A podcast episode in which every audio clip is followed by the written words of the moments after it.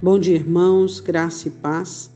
Que a ação do Espírito Santo de Deus esteja sobre a sua vida e que em todos os momentos desse dia você possa ser agraciado e abençoado com a comunhão com o Espírito Santo.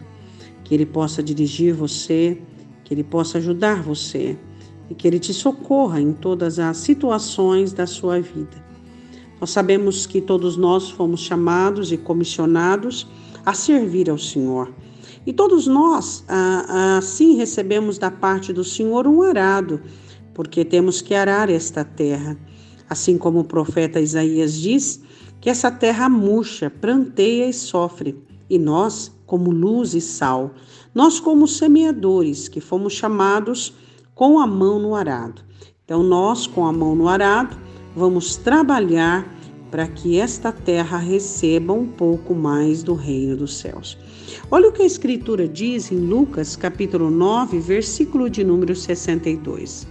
Jesus lhe disse: Ninguém que lança a mão do arado e olha para trás é apto para o reino de Deus. É a quem Jesus responde isso? É, no versículo 57, alguém chegou para Jesus e disse: Eu quero te seguir.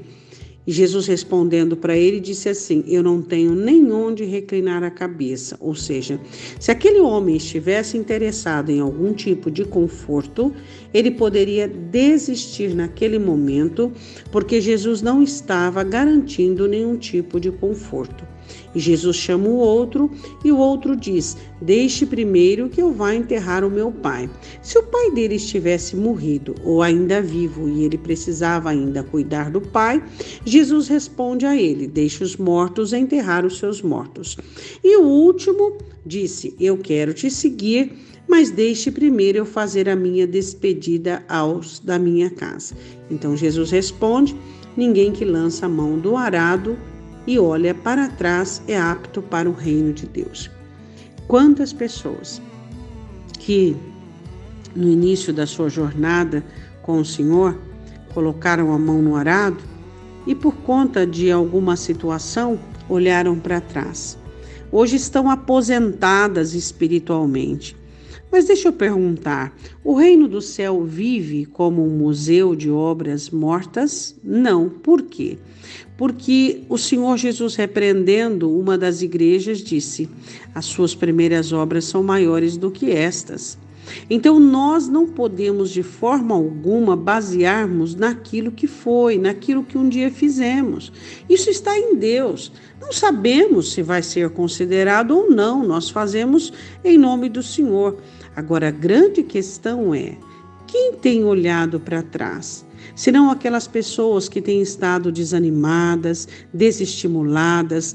Alguns dizem é porque fiquei chateado com a ação de um líder, de um pastor, fiquei magoado porque não recebi aquilo que eu planejei, porque não recebi a atenção que eu quis. Então, são inúmeras pessoas que usam diversos argumentos para explicarem e darem a si a própria satisfação. Mas, na verdade, quem comprou o arado para você não foi ser humano algum. Quem pagou o preço do seu arado é Jesus Cristo.